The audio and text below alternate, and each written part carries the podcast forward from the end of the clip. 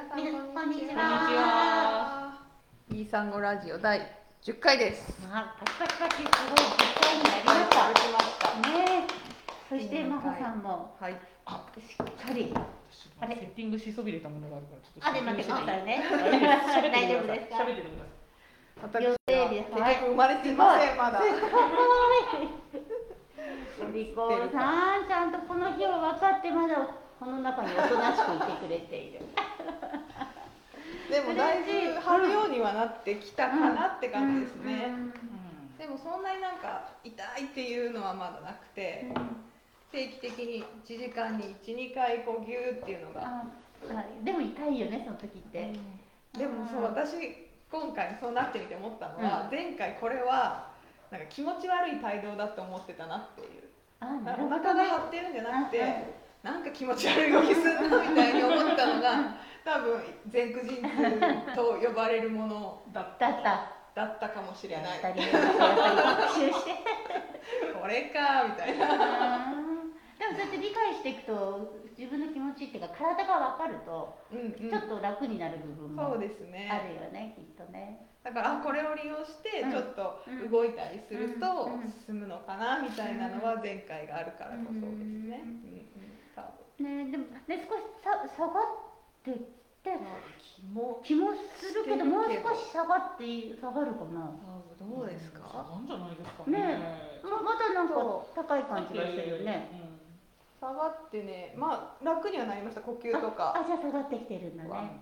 であと測ると子宮底う長ん。が1センチぐらい短くなってたりはするから多少下がってはいるみたいですね。今1週間に1回の検診なんで、そうそうエコーもやっぱり顔がちょっと見えづらいとか下の方に頭がいってるから。うんだけどそう思いたいのか。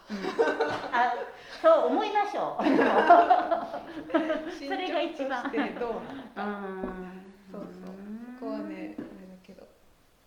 まあでもやっぱり2回目だから、来る時は来るっていうふうに、あの助産師さんには言われますね。早1人目ほどそうそうゆっくりじゃないっていうか、発水してドンって進むこともあるから、まあ順調に大丈夫ですよみたいなには言ってくれてるけど。だって数えてあと本当日曜日？そうです。産予定日が日曜日だからあと3日4日、いやでも偉い。もう本当に4日前の元気な本当に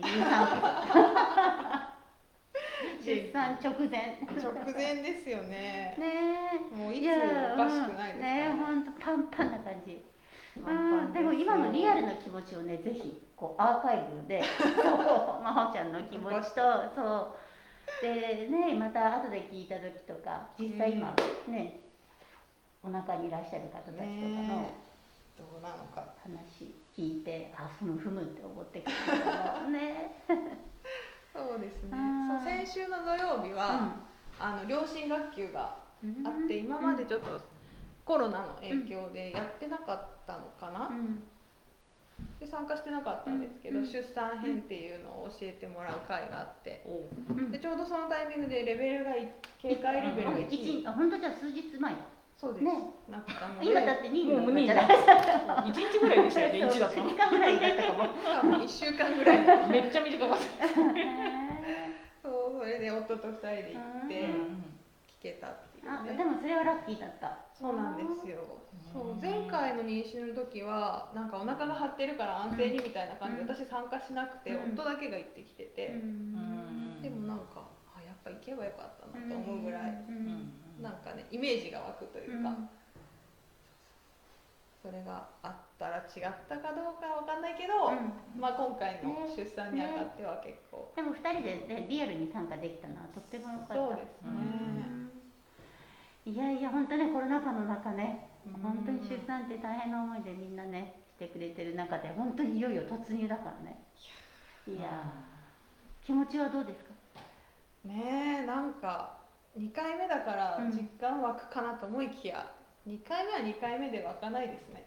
いつ来るのかやっぱりわからないうんうんうん。しねえ1回目は破水が予定日の1週間前だったから、うんもう今未知の領うん域っていうか、あってもおかしくないと思えばね前回がそうだったから。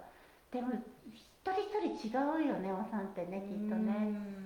うんうんの始まりがねね。いつどんなのね。教えてくれればいいのにね本当に。そろそろです。そろそろでまあね痛みの感じ方も違いますからね、うん。実際収縮してるのか、うん。ちょっとお腹がキュッてなっただけなのとか、うん。痛みの体勢も違うので、うん。人それぞれで。うん。気づかない人はあんま気づかないですもんね。ね言いますよね、あうん。これみたいにうん。病院行って思うとかね、そう。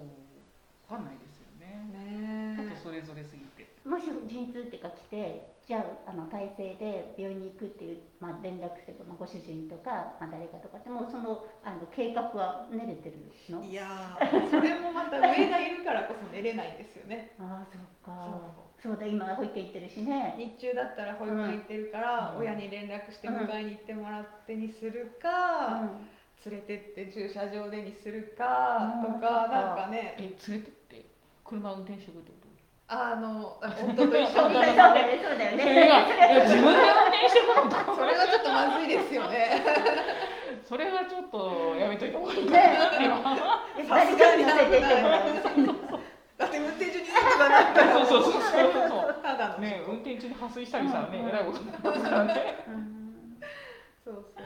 基本はね夫と一緒に行動だけど、うん。それに上の子とか、うん。サポートの人をどう入ってもらうかっていうのは考えれてるようで考えれないですね、上の一人目よりも。確かに。違うものね本当に。そうなんですよ。上の子いるとねそのその動きを合わせてだからパズルみたいなでもまあなるようになる。確か。確かね。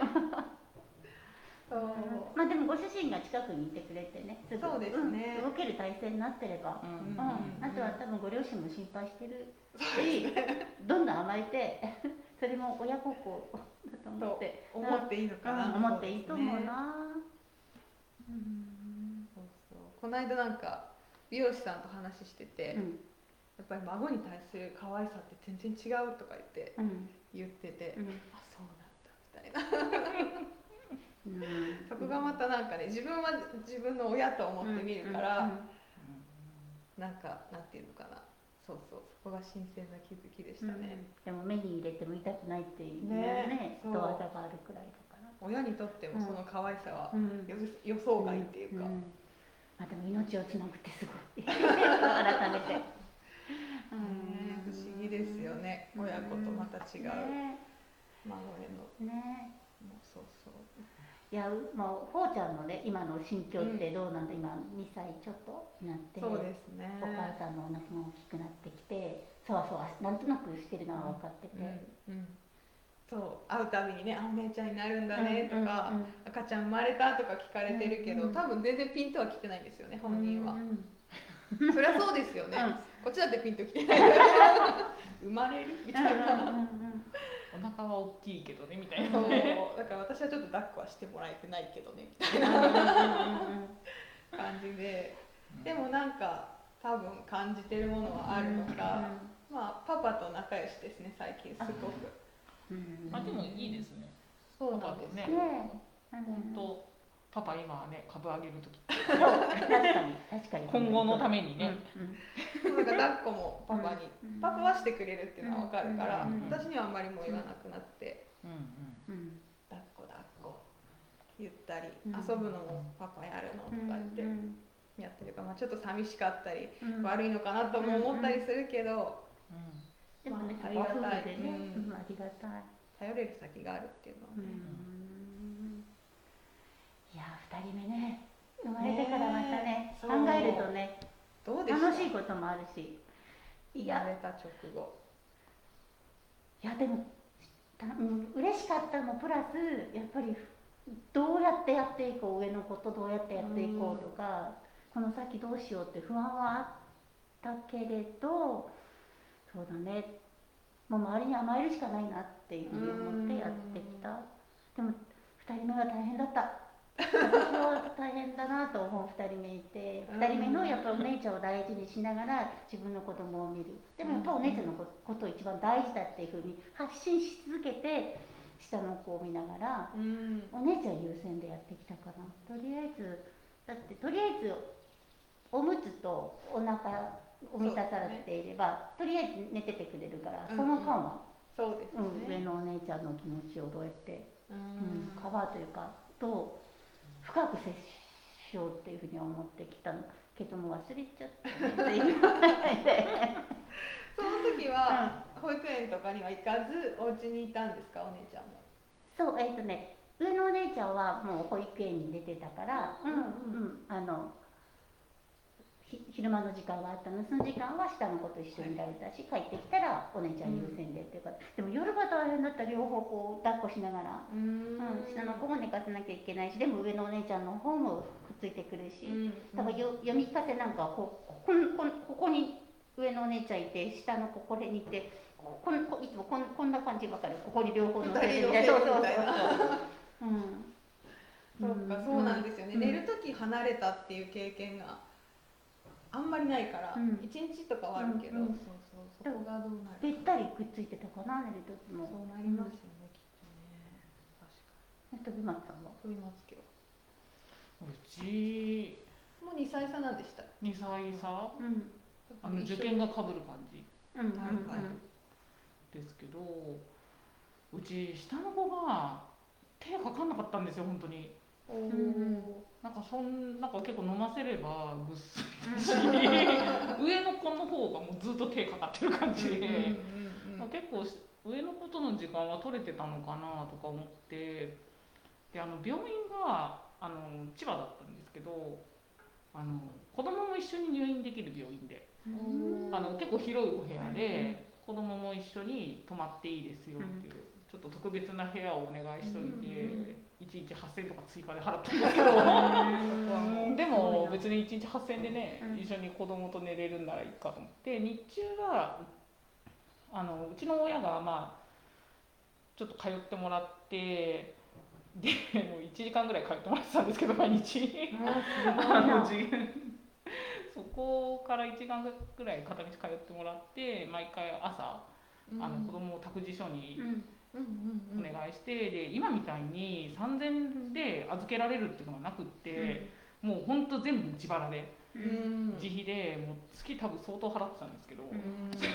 それでお願いして払ってや昼間はそれやってもらって夜はまあ一緒に入院中が決まってて。はいはい。でまあ前の旦那ですけど前の旦那とか全然もう仕事で帰ってこないし、うん。もうほんと10時とかうん。毎日うん。毎日だから6時半とかに出てきてうん。帰ってくるの10時とか。でなあその間はもう自分一人で2人を見るか、あとは親に来てもらうかっていう生活をずっとしてて、あ退院後。退院後はね、うん、でもまあ下の子がとにかく手がかからなかったので、うん一人目の方が大変だったなって思いながら。ま人目は本当に慣れないっていうこともあって大変さはあとなんだろう、まあ東日本大震災の後だったんですよね、だからまあそういうところでは結構いろいろ不自由なところはありましたけど、うん。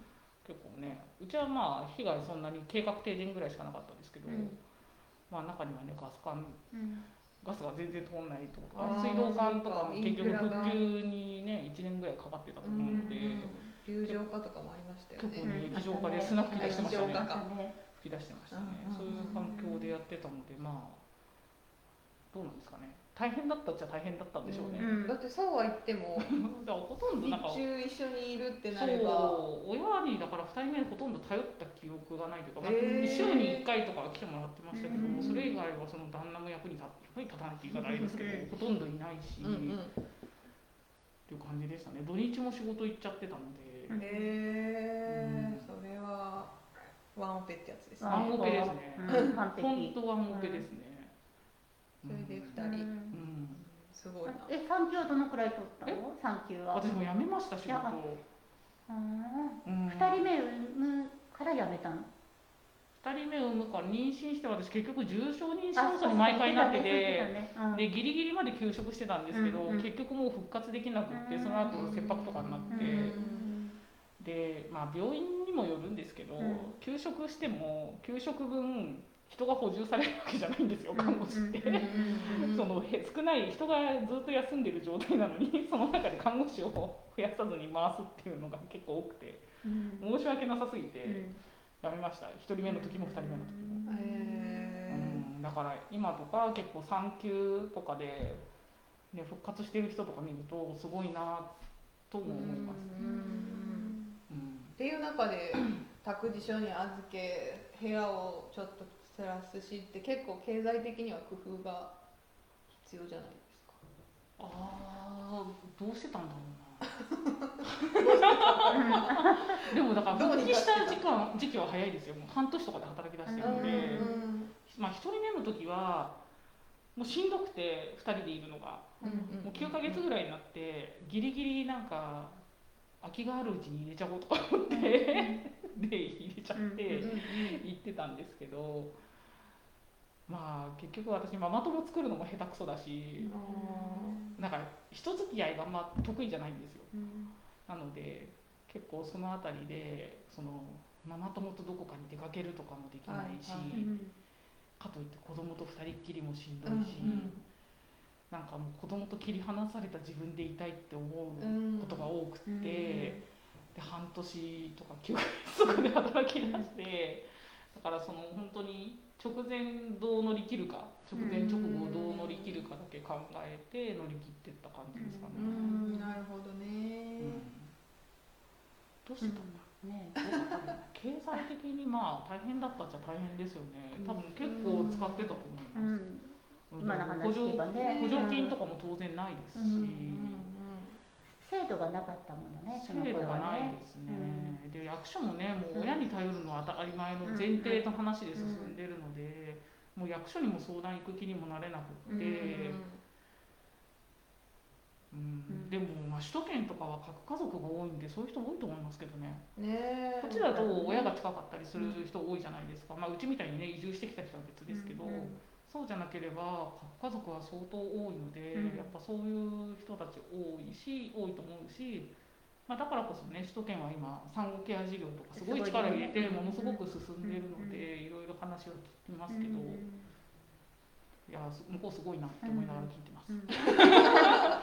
ゆそれをね、唯一二人と違うのは私もお嫁に行っておじいちゃんおばあちゃんがあの義理の母と父がいてくれたから、うんまあ、乗り越えられたっていうのは本当にあって、うん。うん。だからもう3人目とか考えられないですよ 無理だと思って自分のその経済状況もそうだし、うんその育児ができるかどうかも無理だし多分もう3人目に妊娠したらつわりで死ぬんじゃないかと。思ってもう2つ回わりのし妊娠中がねねそう大変だった2からね回とももうつわりひどくってよくね男の子と女の子で違うとか言いますけど、うん。嘘だなって思って 一緒だけどみたいなどっちも辛くて毎日点滴通いましたいやーそうですよね。そういう知り合いもいますよやっぱり、ねあのつわりを思うとうん。そう思うね。ためらうし、うんやっぱり時期とかもすごくそう、うん考えるって、うん。仕事の兼ね合いとか、うん。ダメでしたね。何も食べらんなくてずっと脱水だったと思います。ずっと飢餓状態で脱水だったと思います。よく育てましたけいやでもね、さんなんなんだろうね、安定期入ったらめっちゃご飯美味しかった。もう。どここまでが出産直前焼肉ばっかり食べてた。パワーパワーを蓄えてね挑んだんだきっとそうですよね。まあといろいろね考えちゃうとね不安にもなるだろうけどね、まあこれだけ私もと離れちゃうとなんだっけな。どうしてたっけなみたいな。うん。なりますよね。いや2年とかでも、うん。やっぱり保育園で、うん。あの同じぐらいの子がいるお母さんと喋ってても、そうどうだったっけ？結構忘れますよね。ね、だから前に進めるっていうのはあるよね、うんきっとね。確かにね、また産もうってね、ね思うのとかも、うん。ある程度忘れないと、うん。ね。うん無理だし、うんまあね、だって命がけですからね、ね。本当に出産はもうね100%安全はないので、そう思います。そ。れをね何回もできるってすごいなって思いますよね。もう私無理ですけど。なんでって思うけど、すごいですよね。ね、たくさん出産されてる方はね、本当すごいなと思います。昔の方なんて本当にね、すごいよそうですよねそう。ねね、自分の祖父世ね。祖父母世代とか、うん話にとかね。そううちは母方が多分10人ぐらい産んでるんですよね。でうち2人ぐらいはなんかさ亡くなったっていうので、まあ1人は戦争で亡くなったせいだから、だったので、うん。すごいなと思って聞いてて、すごいなんですよね。うん。すごい体力だな。大体力がやっぱり違うとは思う。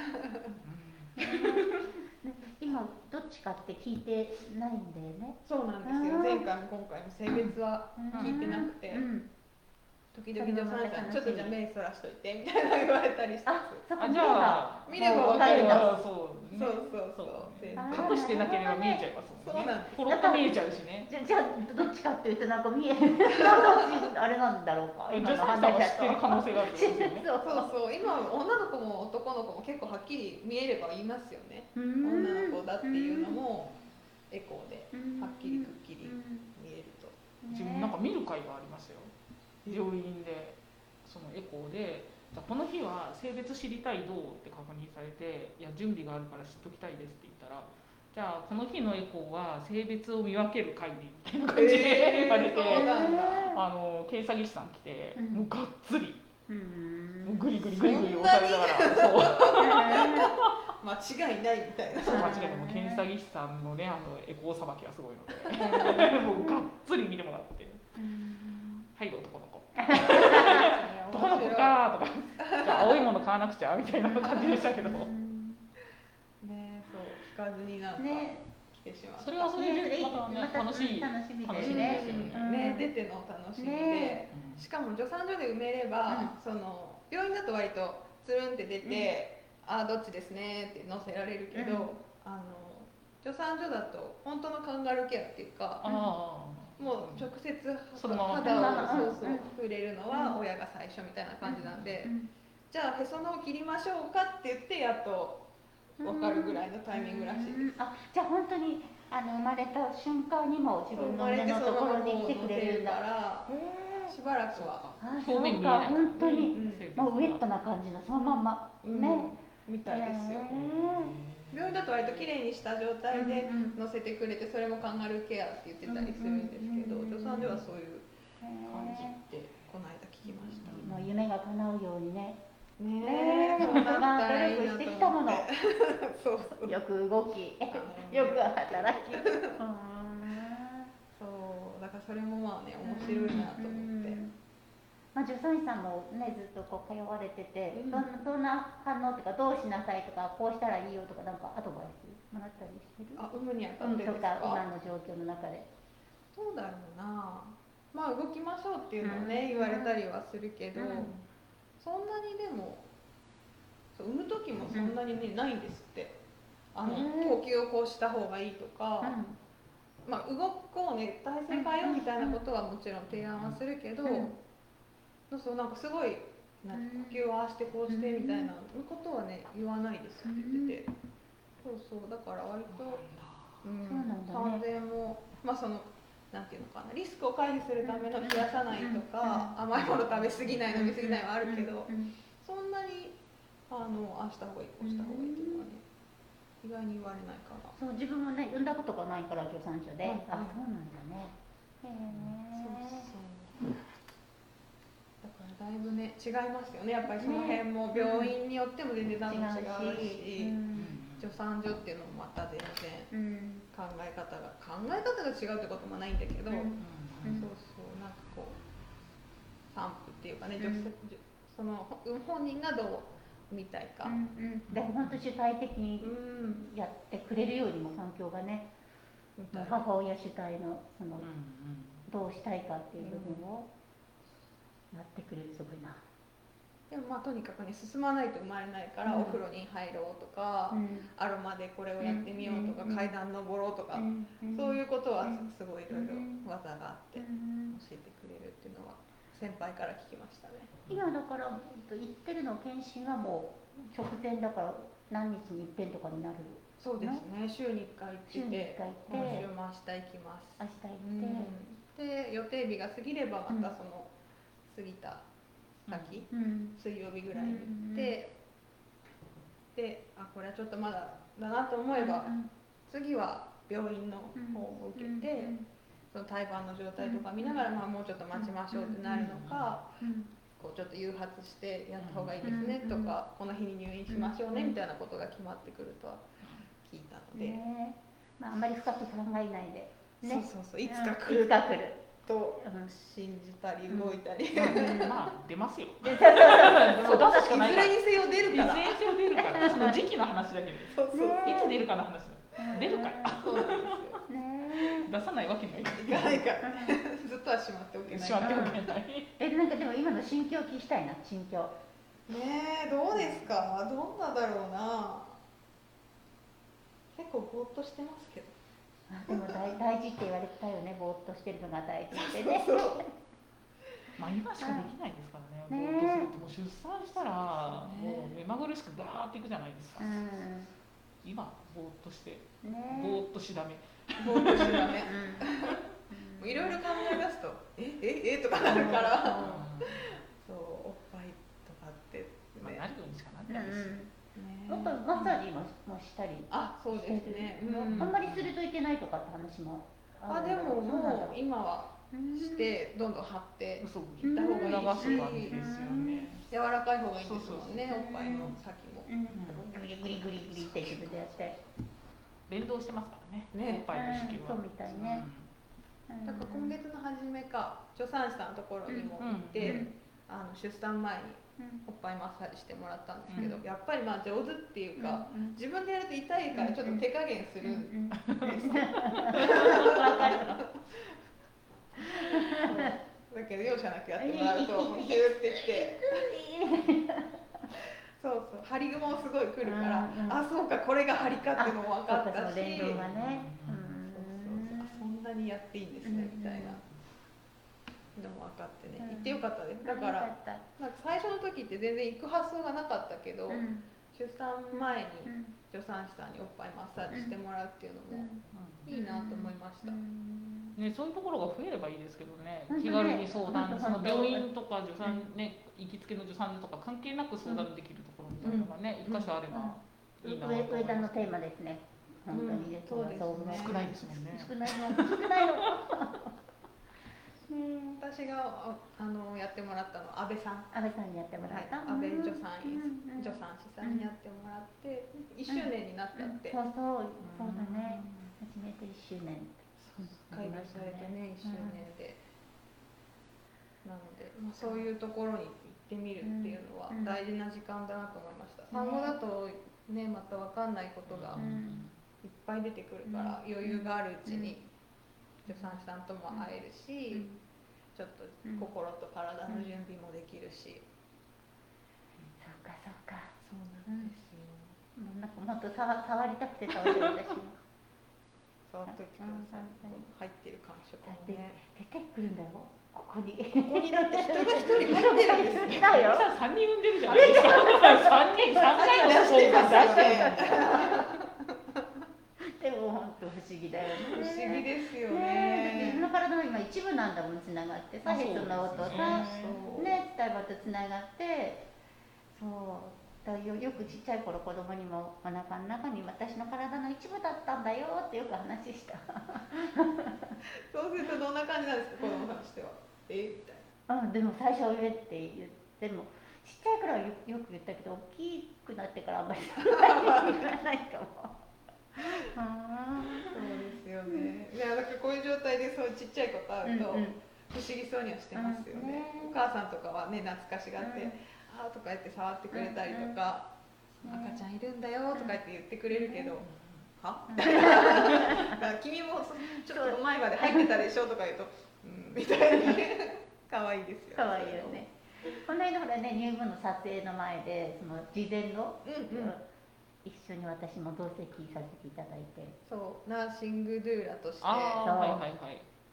我が家に。そう。あれなんていうんですかせ産前カウンセリング？ああそうですね。産前カウンセリングはいうんすごい私も勉強になったし第三者が入るってすっごい心強いなってえ思いましたよ。うん。だってあんな細かく決められないじゃんゴミ誰が出すのとかーうん。洗い物誰するのとかあのむ無言のこの了解の中でやっていくところをちゃんとチェックリストで示されてあればあややんなきゃなって思うしすごいなと思った綿密なあのリスト管理は。うん。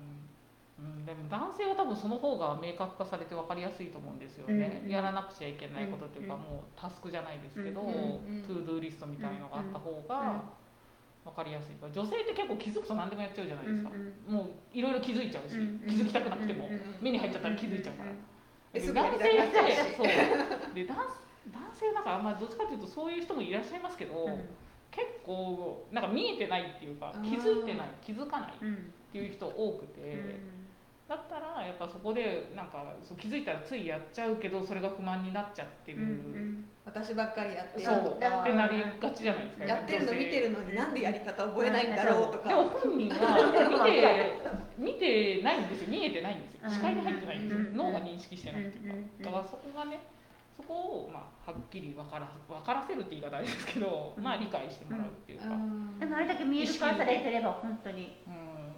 そうすればまあうんお互いね結構みんなそれぞれやってくれてたんだなってお互いの感謝がね、うん。感謝の気持ちとか出てくるとは思うので、そこで思いやりが出てくるといい、じゃあやるにあたってどうするっていうところにも進みやすくなります？そうですそうです。でできないところはじゃあ外部で入れようかっていう話にもなるじゃないですか、確かに。ねうん。うちはほとんど夫がやってるやってるの丸ばっかり。めっちゃやってましたね。はい。本当になんか私の方が3素晴らしい。素罰とかあるみたい。な晴らしかったですよやってる感じがするでも本当それは1人目の時からやってもらってるから、あの積み重なってうん自然にこうできてるってい。うのはあるかなとは思い。ますねもともとなんかまあ自分はやればできるしってい。うスタートでもあるんだけど、やっぱね子供いながらとか、人の分までっていうのをやってるのは、この2年の積み重ね大きいなって、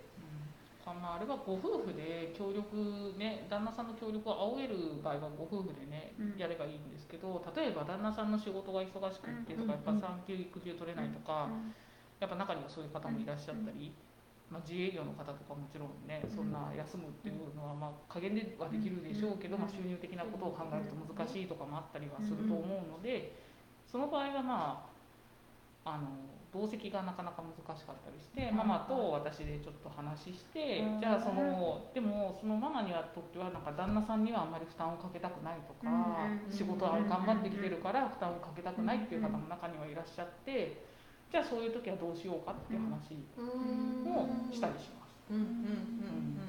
でもね、そういう中には義理のご両親も近かったりとかしてもやっぱり相談ができないとか、そういう方もいます。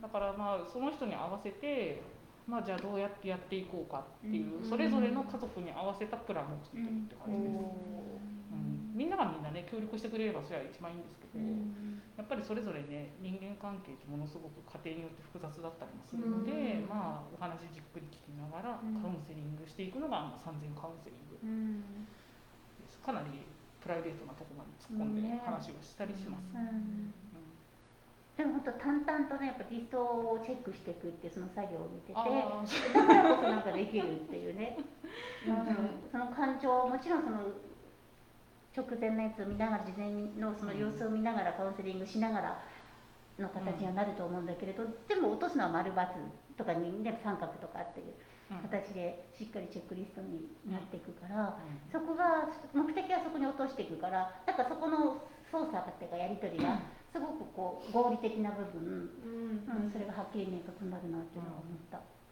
でもしっかりね見極めてるすごいなと思うその夫婦のあり方家族の在り方 もう勘だよね勘って勘神村さん勘ではないですか勘で勘ではないで。も経験だよ経験まあ、かなりねいろん。なご家族を見てるので、あまあ、病院とかだとねあのかなりいろん。な方いらっしゃるのでうん。すごいものすごく複雑な方多いので、経験値かうん。経験値がねうん。一応ね臨床にはいたので一応いたのでとか言ってねねね、自分だけしか知らないから自分のパターンしか知らないから、うん。まあ、こんな感じなのかなぐらいだけど、うんやっぱりいろんな家族を見てきたっていうのうん。と第三者的に見てるっていうので、そうそう、う。ん。あのカウンセリングの回面白かったですね。ねそうそこにね気になるそのうん。ビジネスケースみたいな それは何だろう。動かぬゲスト うが これ。何でしょ入っている私の3人目の子供が入ってますとかいうとなんかホラーな感じになりますねなんかね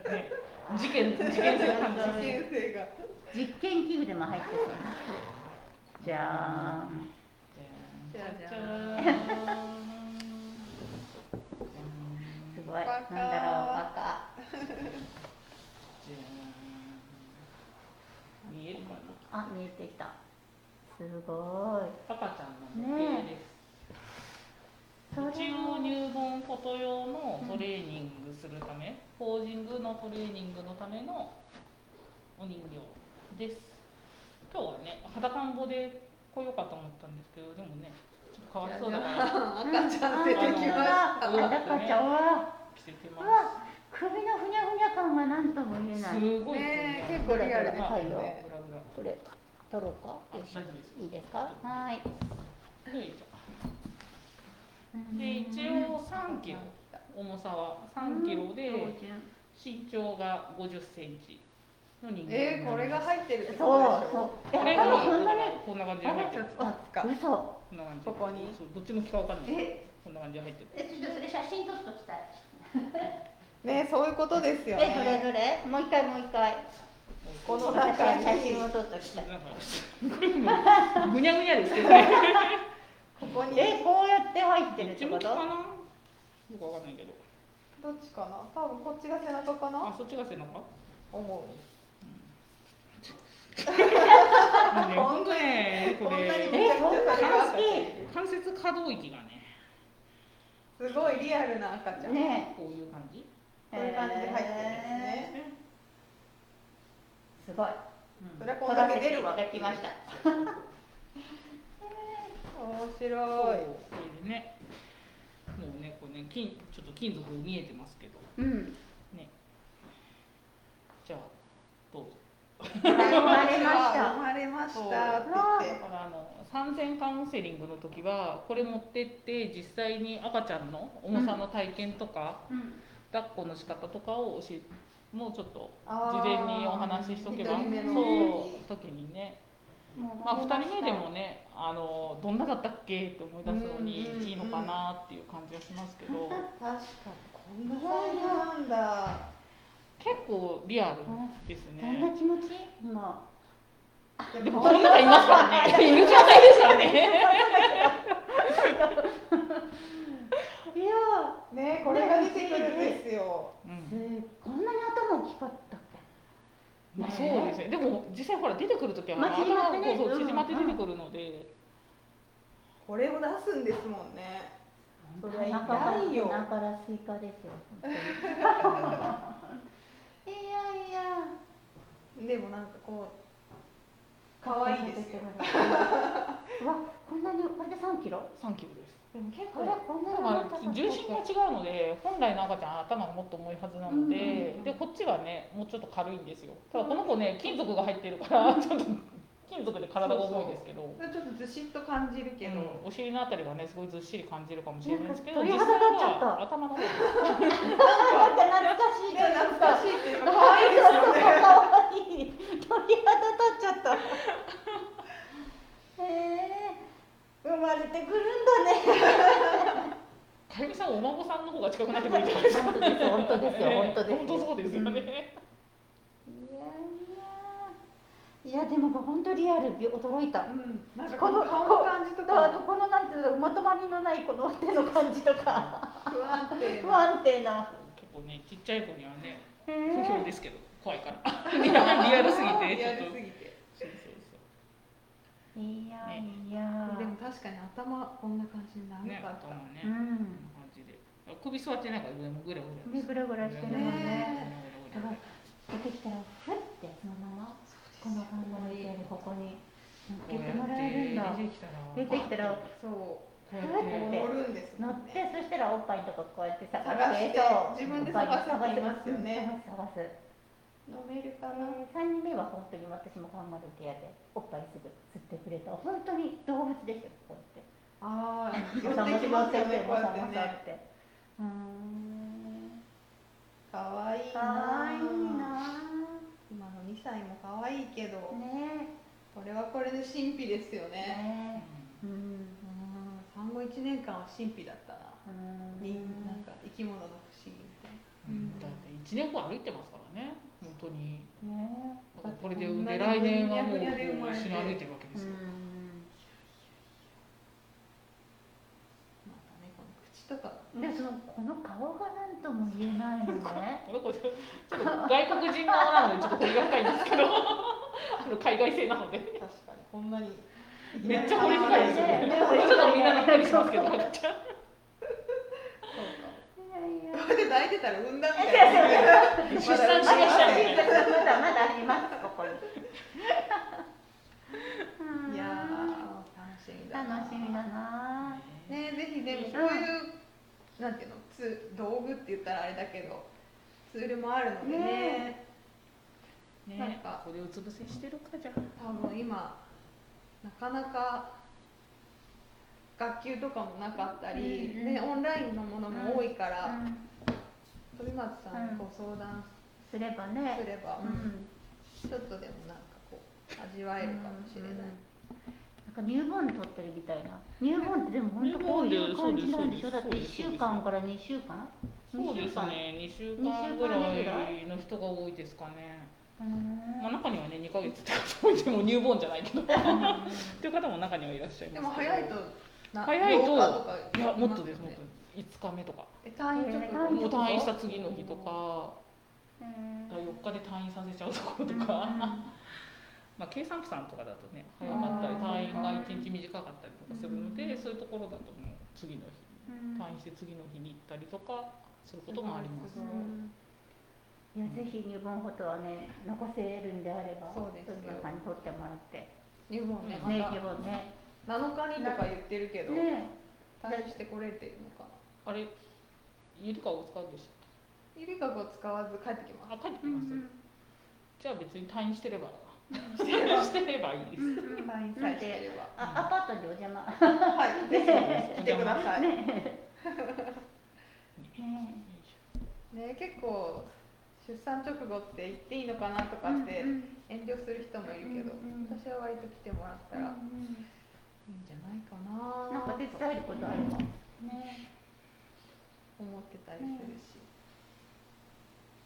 まあでもご主人はまあ産休というか極力そうですおね休み取っていてくれるような体制って言ってたよねこの間もね。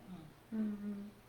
そうそう。なんか出産直前の女性の行動みたいなので巣作りをし始めるのでとかいうのを見たんだけど。なんかそういう時パパは温かく見守りましょうみたいなのなんかで見たんだけど、うん最近夫が巣作りしてます。なんかせっせと巣作りって何するんですか？なんかその環境を整えたりとか。そう片付けたりとか。うん今素材を持ってくる鳥しか浮かばない。例えとしてねそういうのがあってそうでもなんか夫が最近張り切ってねいろいろじゃあベッドの位置とかも。あ変えたんですベッドの位置はなんかあんまり変えてないかな。うん。だけど片付けしたりとか、うん。なんか今日も先生と断捨離してましたけど、うん。やったりなあとはなんだっけな。食事？うん。冷凍でこうメニューがうん。送られてくるのがあるのでそれを頼んでみようと思うとか言ってやってくれてたりするのでなんか準備準備すごいね診療が完全に、はい。うん。張り切ってますね。まあ、幸せそうですね。ね。ありがたいし、ねうん、でもまあ大事だなとは思いねます。うん。なんかこっちやっぱり体とかの変化もあるし、ね。うん産んだっていうのもあるし、おっぱいもねね。あるけど、そうじゃないとね、ね。なかなかスルーと過ぎれちゃううん。部分でもあるから。やっぱ大事な時期は一緒にいるのが一番うん。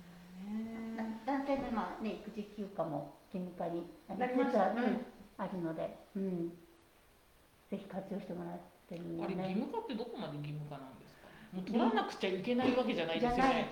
なんか確認を義務化してるだけですよね。あれでどれぐらい上がるもんですかね？私はちょっと疑問を持ってるんですけどなんか聞いたからいいでしょみたいな感じになって終わりそうな感じもちょっと嫌だなとか思ってて。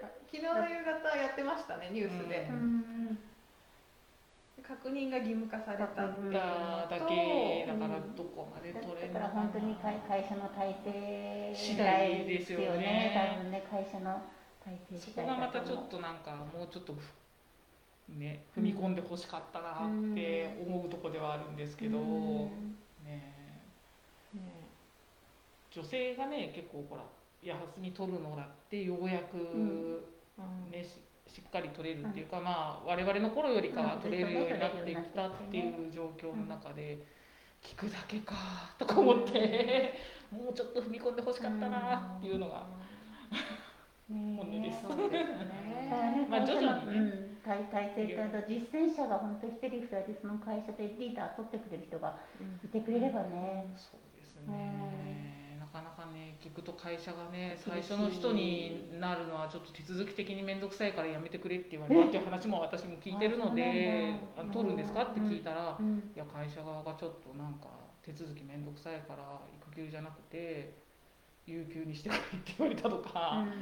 えこれからそういう時代になっていくのにまたそんなことをみたいな。逆にね、うん。一例目になるんだから、うん前例作っちゃえばいいのにってねね、我々思うんですよ、ね思って前例作ってくれる。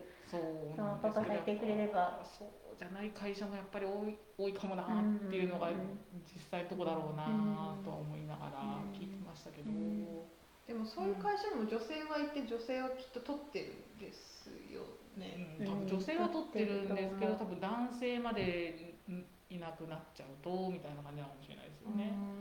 でも私計画的に休む分には、うんあらかじめ人がいないこと分かってるわけじゃないですか、う。んそ休みやすいと思うんですけどね、うん急に休まれるより、そうそうそう。うん。だって半年以上前からこれだけの期間休みたいですって言ってるのがダメだとしたら、うん。なんでですかね。なんでっていうのが全然わからないんですよその間に準備できるよねとか思っちゃいますよね。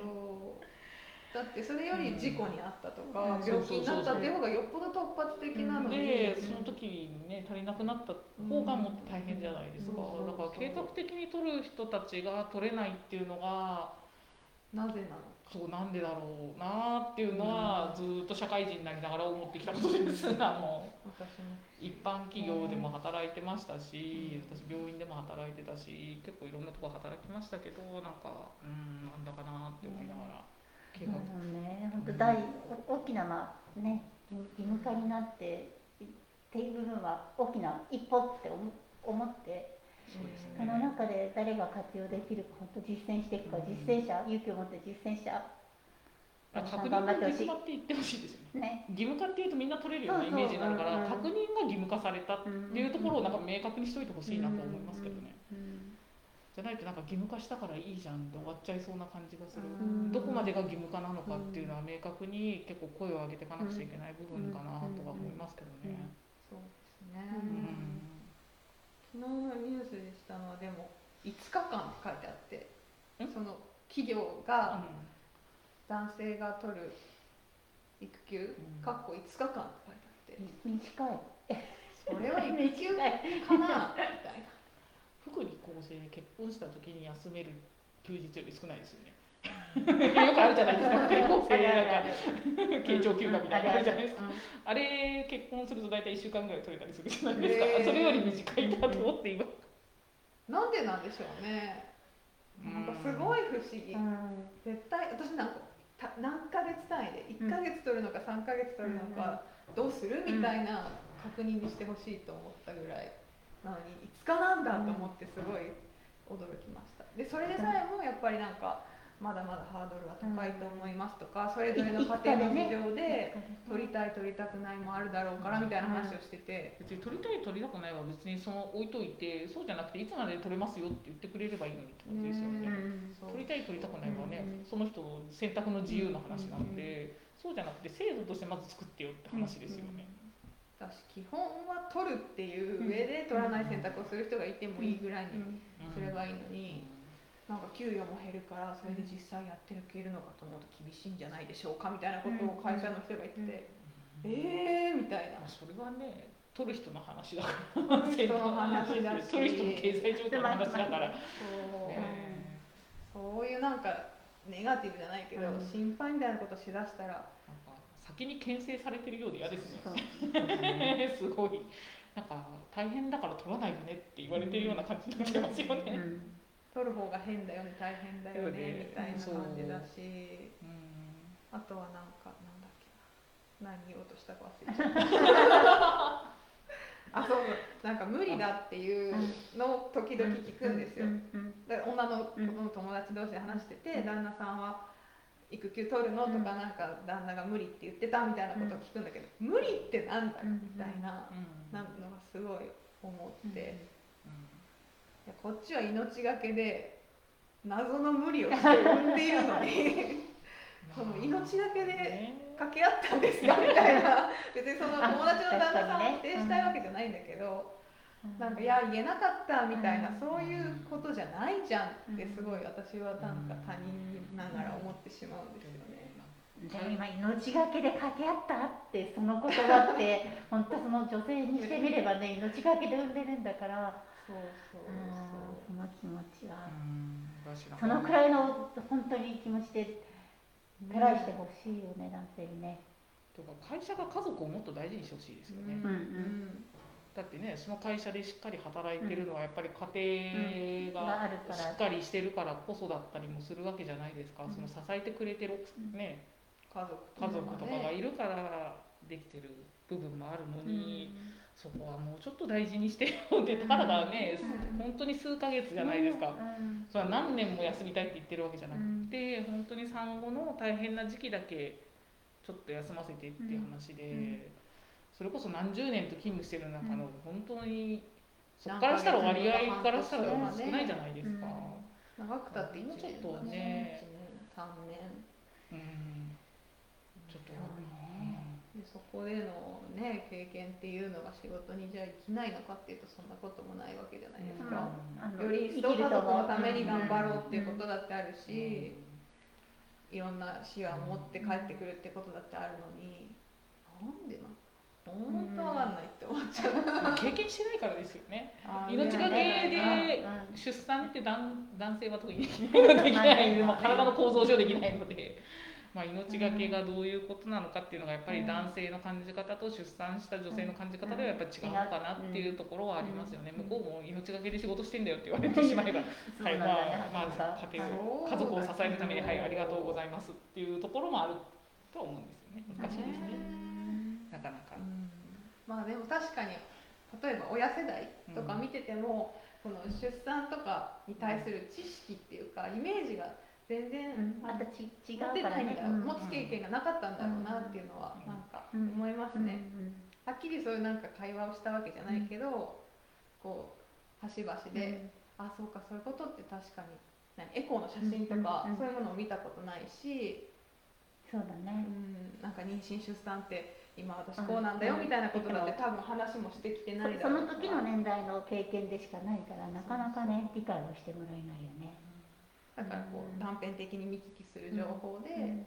こうなのかなって思ってるっていうのを感じる時はあるから、うち父が私出産はいはい。された時生まれて私が赤ちゃんとして出てきた時 母が出産した時にあのうち両親が沖縄出身で、あの里帰りも当然できないし、もうお金かかりすぎてできないし、呼ぶことも当然できなくってで2人でうん。やあのやってくれてたんですけどその時うちの父は有給を2週間取った最先端。最先端でしたね。聞いたら「へお父さん2週間休んだんだよ」とかっつって「へー。え嘘でしょ」とか思ってすごいなと思って。ー、うん、頼れる人もいないし、だから2週間休んだっつってよく会社も取らせてくれたなと思って、っ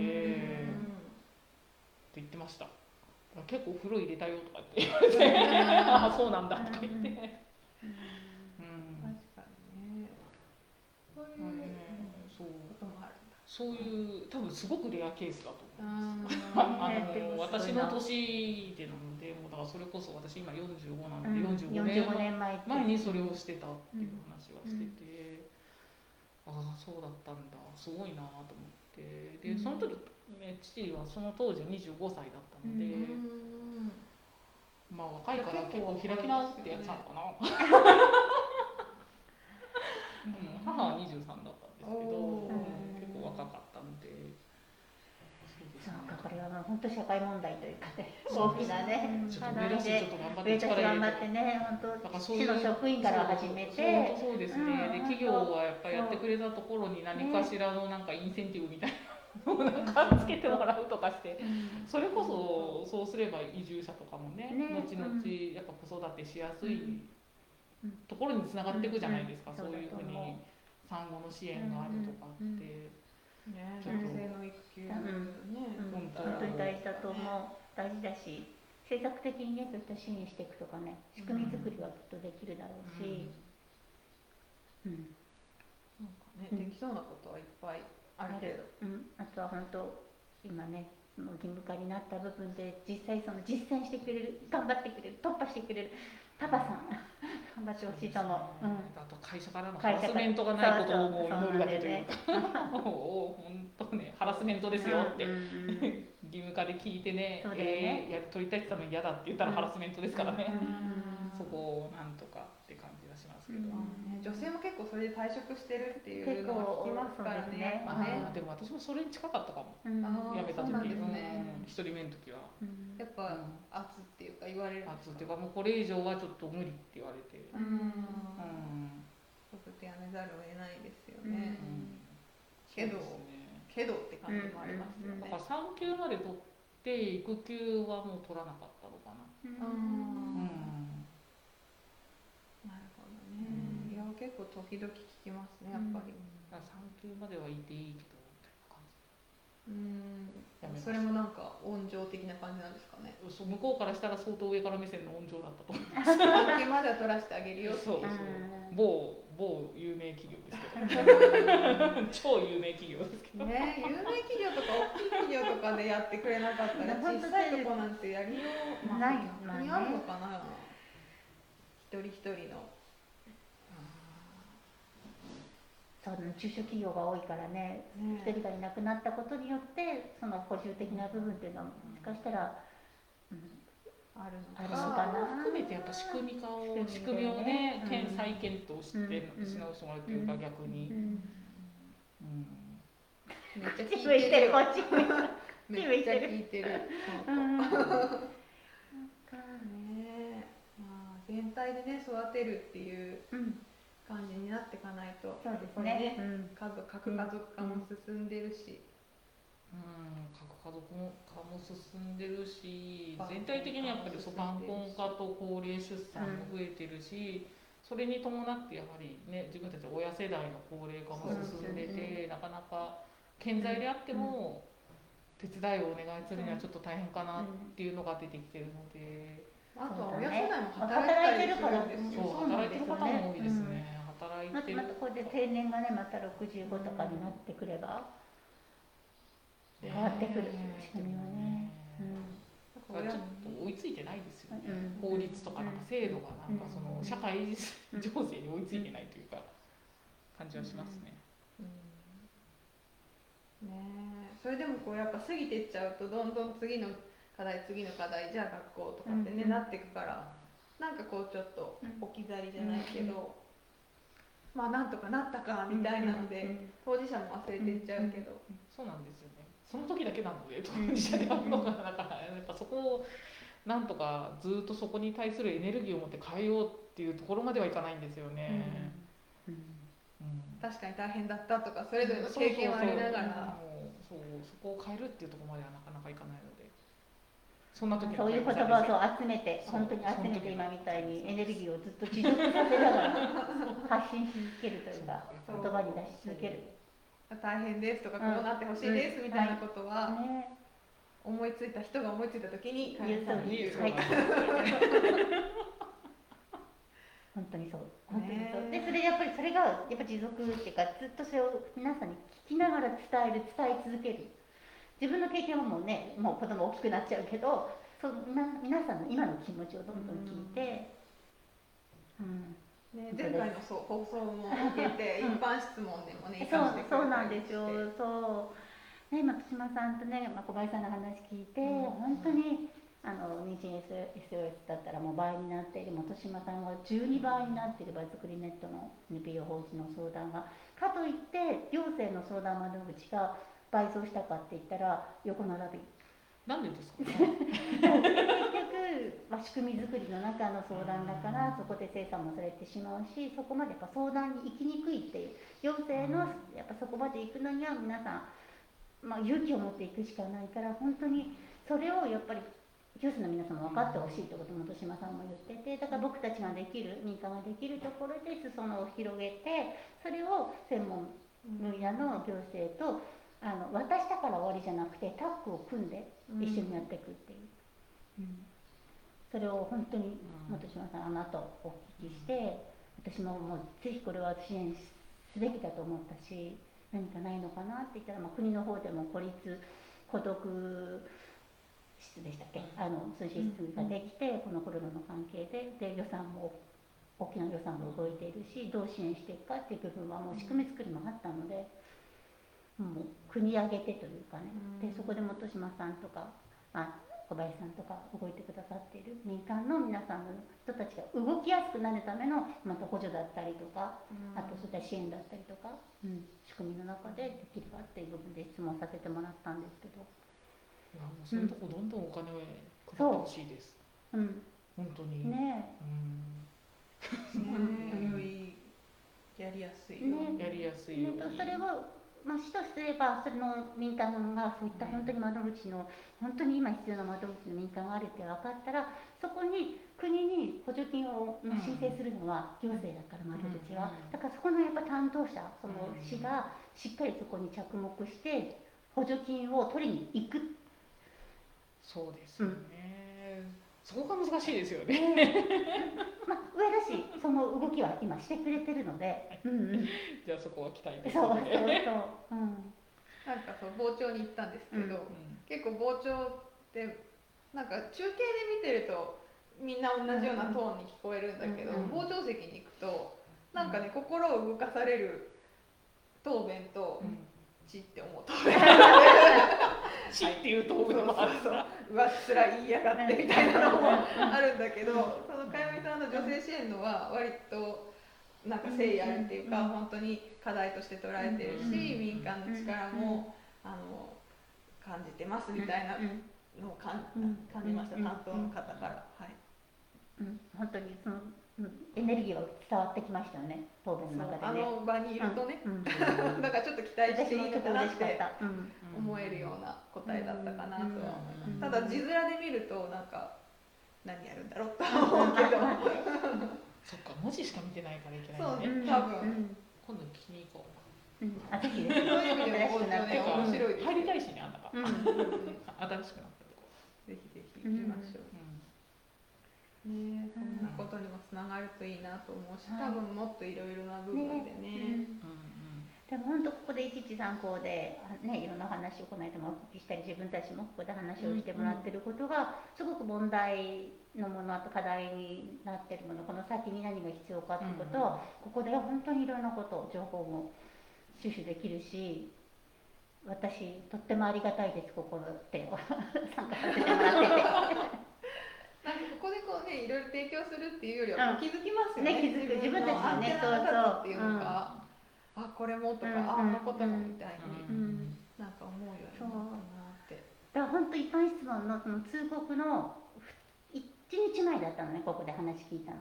でこれ絶対その通告の中に問題として入れたいと思ってその夜連絡取らせてもらってギリギリセーフ。通告に間に合ったっていう。本当になんでも。いやいや、うん、いやそれもねありがたいですよね、ただ話してると愚痴だけ。どきちんとねそういう、ね、伝えてくれる人がいるっていうのは大事だなと思いますね。いやだから自分のその大きな役割が本当にここで話させてもらって気づいて動く。それが自分の役割だって分かって本当にありがたい。うん、自分も成長させてもらっているし大きな明確な役割が分かりました自分もね、今回は、うん、国の方もね選挙とかそう今年あるだろうから、ここまでね身近に感じれる機会ってあんまりないけど、うん。考えていけばそう。つながってるんだなっていうことはね、いろいろあるはずなんですよね。だ本当国からどうやってその補助金を取ってくるのかっていうことは大きな役割だなって今回は気づかせてもらって。ダメじゃん自分。そこまで行かなきゃって思って反省した。いろいろ調べてったら。うん。楽しみでもあり、うん、ねうん結構な時間だ一時間お時間過ぎましたね、ねねえい。やい。やきっと聞い。てるんだよなかの中でも何思ってるやら思ってるやら思ってるやら分かりませんがねえ次回こそは出てきてるかな。だって。いやもう出てると思います次ね。そうで次回は次二週間後2週間後。そう。2週間なのでさすがにうん。修正とか書かなければ出ると思います。あの予予定違ってたみたいな。予定の修正もあるんですよ時々、うんうん出結構間際にね。出産予定日に予定日修正されましたって、うんうん。予定日に修正。予定日って修正するんだとか思ってこんなにね。当日にとか思って。ね。っていうこともあるので、うんまあそれがなければ、なければね。うんまあ、まあ2週間後には出てきてるはず。二週間後。次回7月7日にはね。この状態で。う生まれそうになったらうって言ったら連絡はくださいね。もう今皆さんに発信してますから、まだ産んでいない、ね。生まれそうになったら生まれそう言おうと思ってます。で赤富士をね書こうと思ってるけど、うん。スピード次第ですうね、ん、なるほどね。陣痛中の赤富士が子宝祈願に効くという。あ初めて聞いた。あそうですか。そうなねんですか。知らないですか？うん。知らないえー、メルカリでも売られてたりするんですよえ赤富士を書く？自分で。その陣痛が来てる人がうん。富士山を書いて、うん。で赤く染めて。子宝祈願とか書書いたのをもらうとうん。子供が欲しい人に的なね迷信ですよ。迷信って言ったら変な。なんていうの？えっ、と言い伝え？いろいろあるんですね。そうそうそう。えまあでも気持ちが大事です気持ちが大事。これもらったから来るんだって思うってうんうんうんいうそんなのもやろうと思うので、うん。あのまだ間に合います。欲しい方言ってください。何枚書く？何枚？できるだけ書こうかもう力士のように。そう。ねどれぐらい書ける？かだから前回もね書いたんです友達の。えいあの周り何人ーか、うんうん。でそれで？それで一人は妊娠したかな。それがその後かな。うーん確か、何枚か書きましたね今回も書こうとその時余裕のある。え、ねどんなのに書くんですか普通の紙？普通のあの画用紙みたいな紙。うん私に勝手になんか半紙みたいなのに赤いなんか筆で書いてほしいとか思っちゃって半紙どうか。なはいなんかね そうそうそう手で手でこうなんか一筆で書くみたいな。勝手な想像。うん書いたのをお見せします、うんねそうこういう場があるとなんかそういうなんていうのネタじゃないけど。でそしたら次次の時はここに飾ってね。うん。あげますって言って。そうみんな。これが陣痛中に書きましたって。まあ感覚もあるからね。10分からねだんだんと短くなってくるからね。いつかか確かに。ね何分間隔の時ですね。3分の時ですわより聞きますみたいな。小だら小宝に。恵まれますみたいないないいかもしれない。そんなね楽しみつつね。ねうん。皆さんともドキドキを共有させてもらってますので、ねはい。ぜひうん。実物の登場を。いやいや楽しみにしてます。ます。うん本当に楽しみにしてます。していただきつつ、うん。ねニューボーンもねリアルで撮ってもらったりして。うんねその様子を見に来てください、そうそうコメントをくださった方がいましたね動画にね。いつも見てくれているふっちゃん。生活クラブの助け合いも使えますよっていうことなんで、うんお疲れさんねねそうでもすごいみんなが気にかけてくれて、うん。あの困ったら言ってねうんとか言ってうん言ってくれる人たちばっかりなので、いっぱい頼って。はい。ね。すごい心強いなと思いますので、はい、はい。ありがとうございました。また再来週。はい。再来週。どうなってもう出てきてます。はい。はい。ではありがとうありがとうございました。産んできます。いってらっしゃい